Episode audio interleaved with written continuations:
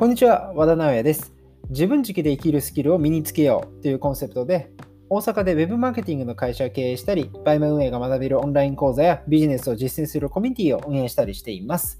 さて、今日はですね、専業家でも副業家でもなく、復業家という生き方を僕は勧めたいというテーマでお話ししたいと思います。で、このね、ラジオだけを聞いてくださってる方は、何のこっちゃってね、今の言葉になったと思うんですけども、まあ、文章で言うとですね、専業家っていうのは専業ですね、何か一つのお仕事に特化してやっている方ですよね。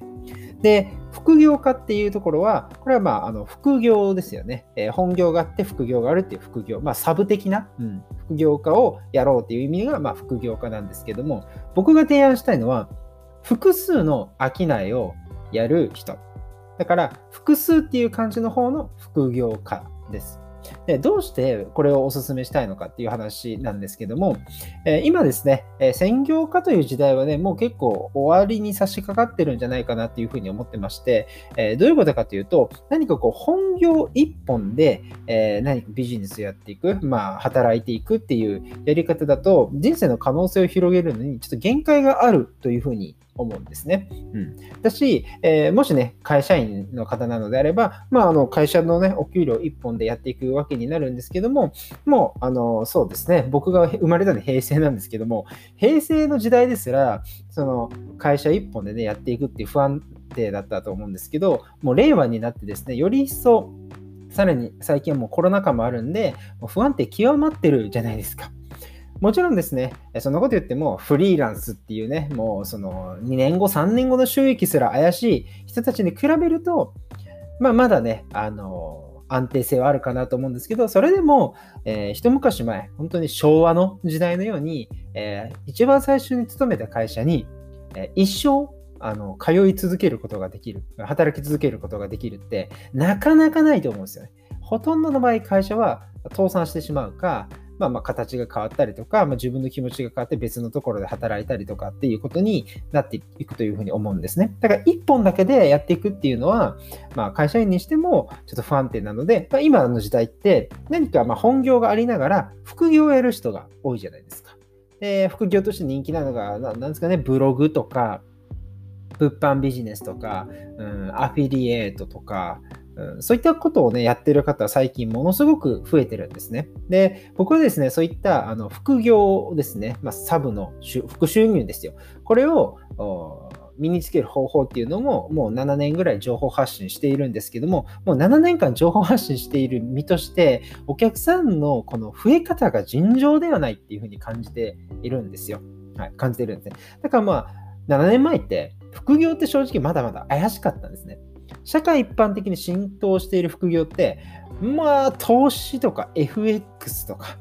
そういう類のもの、もう株ですよね、株。株を買って売買するっていうのが副業みたいなイメージがもはやあったぐらいなんですよ。うん、だから、まあ、それってなかなかね、普通の人で結果出せるものではないので、怪しいよねとか、まあ、無理だよねっていうふうに言われてたんですよね。あ、またあと、あの強いて言うなら、ネットワークビジネスみたいなものですね。ネットワークビジネスっていうと、その MLM、マルチレベルマーケティングっていう手法を取ってるところですけど、まあ、人をね、いっぱい紹介していって、えー、自分の紹介者が増えていくと、自分にね、毎月入ってくる収入が増えていって、で自分の紹介者が誰かを紹介しても、そのうちの何パーセントかのフィーが自分にも入ってくるので、まあ、釣り以上になっていてね、えー、どんどん収入が上がるみたいなものをやってる人もね、まあ、7年前の時点でもいたんですけど、まあ、でもそれぐらいで、これちゃんとですね、ビジネスを作っていくって意識が全然なかったんですよ。まあ、投資にしても、ネットワークビジネスにしても、あのそんなにビジネス職ないなって僕は思っていて、投資ってビジネスではなくて、まあ、あくまでトレードなので、あのビジネスマンとちょっとなんか違うなと思ってるんですね。どっちかというと、あのギャンブル。ですね、ギャンブルが好きな人がやるものだと思っています。僕はもともとパチプロとしてですね、生計を立てていた時もあって、2年間ぐらい本当にそれでね、だいぶ稼いでたんですけど、まあ、そっち寄りかなと思っていて、ネットワークビジネスも、あれはまあ人の商品をもう、あの、その誰かが作った仕組みの中で売っていくっていう方法なので、あれも自分の事業を作ったとも言い難いなと思っていて、で、そのビジネスを作るって考え方が広まったのが、2015年ぐらいから結構伸びてきたかなっていうふうに感じています。はい。でですね、今現在、ま副業されてる方も多いかと思うんですけども、この本業と副業とを分けてやっていくってやり方にも僕は限界があるなというふうに思っていて、これ何かというと、こっちは本業で、こっちは副業、サブってやっていくと、やっぱりこのサブの方が伸びづらいっていうことが多いし、まあサブだからいいやってないがしろにしちゃったりとか、えー、サブを舐めてしまって、そこから学べ学べ取れるものがあったのに、学べなくて成長しないとか、そういったことがあるなっていうふうに思ってるんですね。はい。そこで複数の商いをやる副業っていうのを僕はずっとやってるんですけども、これ何かというと、いろんなビジネスをやります。はい。いろんな働き方っていうのをやって、これ全部本業なんですよ。全部本業。うん、例えば僕で言うと、えー、まずコンサルティングっていうのをね、えー、よくやってます。もうかれこれ7年間くらいお客さんが途絶えたことがないので、ずっとコンサルティングやっているんですけども、これまあ本業ですね。で他にもコミュニティ運営やってまして、僕は個人事業主もしくは一人社長、法人化している一人社長ですね。まだ、え、従業員がいないような、ま、小さな会社ですけども、そういった方の売上アップのお手伝いをするっていうことも兼ねて、え、個人と法人向けの、え、コミュニティ運営をやったりしているんですけども、これも本業です。さらに、え僕はですね、広くもうちょっとそのこう日本全国、世界全国の、まあ、ちょっとでもこう飽きないに悩んでいる方とかのサポートができるように、オンライン完結型のスクール、オンライン講座っていうのも運営しています。まあ、コンサルとかコミュニティよりは、まあ、そんなにね、がっちりしてないので学びやすいっていうものなんですけども、このオンライン講座も本業です。はい。これはね、どれぐらいやってるんですかね？4種か5種ぐらい今まであの種類をね、あって作ってきたんですけども、やってます。で他にももちろん僕はですね、もともとバイマという、えー、まあ、日本の最大手クラスの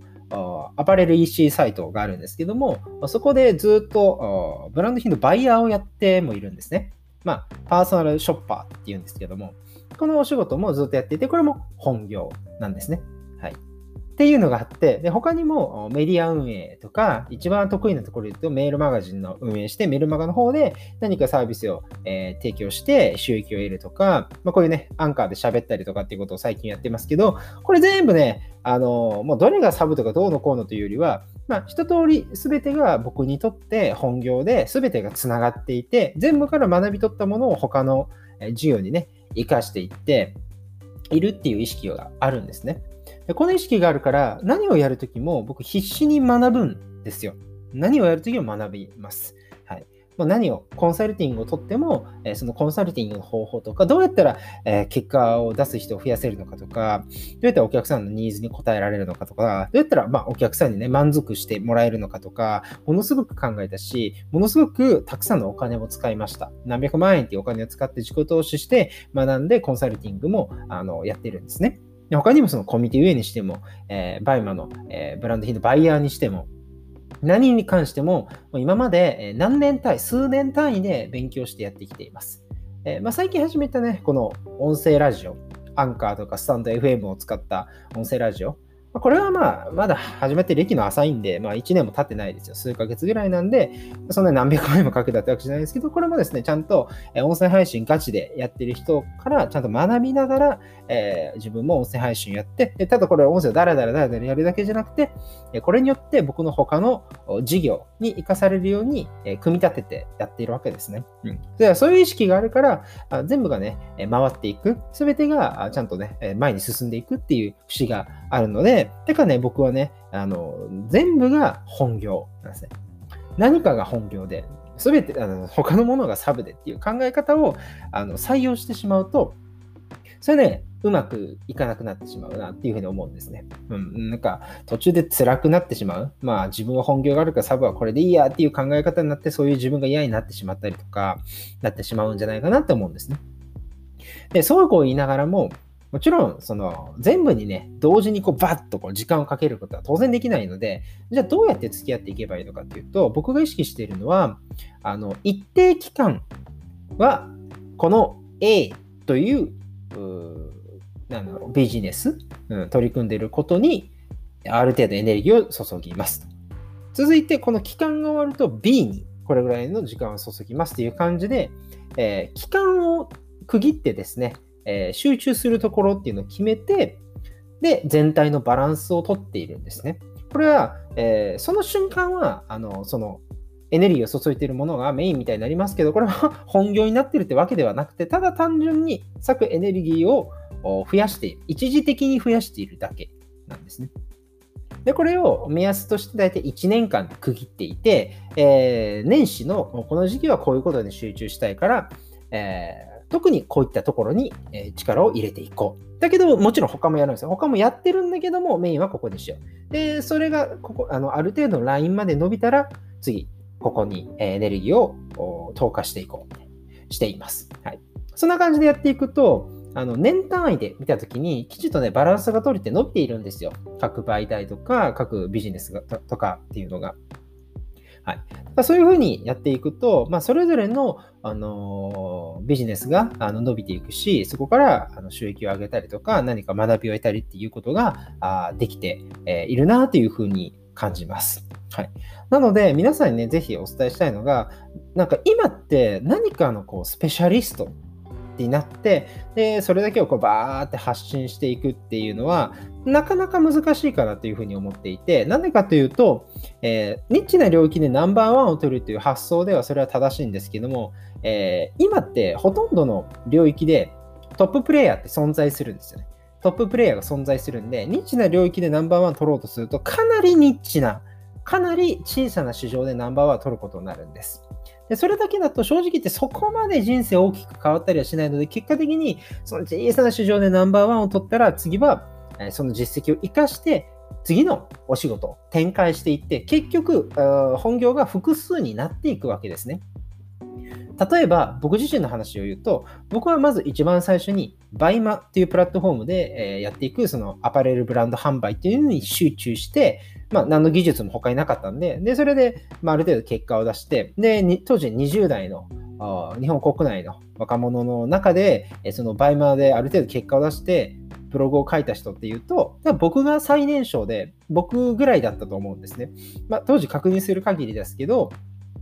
あの、もうその時点では、当時22歳とかで、えー、バイマで、世界ランキングメンズ最高6位とかに入ってやってる人って僕ぐらいだったので、そういうある種、その20代の若者の中ではポジションが取れてたわけですね。ニッチな領域でナンバーワンを取ったわけです。でその実績を生かしてブログを始めたりとかして、で、えー、どんどん更新していくと、今度はですね、ブログの方でも、えー、っと、77週間ですかね。77週間って、あの、あれ、歴で、歴じゃないですね。年数で言うとどれぐらいなのか、ちょっと何とも言えないんですけども、その77週間連続で、えー、バイマ系のブログで、えー、検索エンジンのヒット数、えー、1位獲得数とかで1番を取ったんですよね。何で検索しても大体僕の記事が一番上に出ると。はい、で、そういうふうな実績も使って、今度はじゃあ、あのこういうブログマーケティングを教えますよというふうに展開したりとか、でブログマーケティング今度教え出すと、少ないアクセス数でいかに売り上げを取るかっていう戦略において、僕はね、かなり、あのスキルがあったので、そこが教えられる人っていうポジションを、まあ、やっぱ取っていくことができたわけです。そんな感じで小さな領域でナンバーワンを取り続けて、どんどんどんどんお仕事を展開していったんですね。で、その結果、今があるんですけども、これでもし僕が何か一番最初に例えばバイマだけとかブログだけとかに注力してしまっていると、まあ、ここまでちゃんとなんか会社としてね、やっていくような規模感にはならなかったというふうに思います。で、今この音声、えラジオを聞いてくださっている方は、おそらくまスタンド FM か、えー、アンカー、まあ、アンカー経由で言うと、Spotify、えー、Apple Podcast、Google Podcast なんかで聞いてくださってるんじゃないかなと思うんですけども、もし皆さんもこういうラジオを撮って、で、その何かの媒体の中で、しかもその何かの媒体の中の特定のジャンルで1位取ったとしましょう。はい、例えば、スタンド FM のビジネスジャンルでなんか一番なんか好評ですみたいな。ちょっとスタンド FM は多分ランキング機能がないので1番、2番分かりづらいと思うんですけど、まあ、なりましたとか。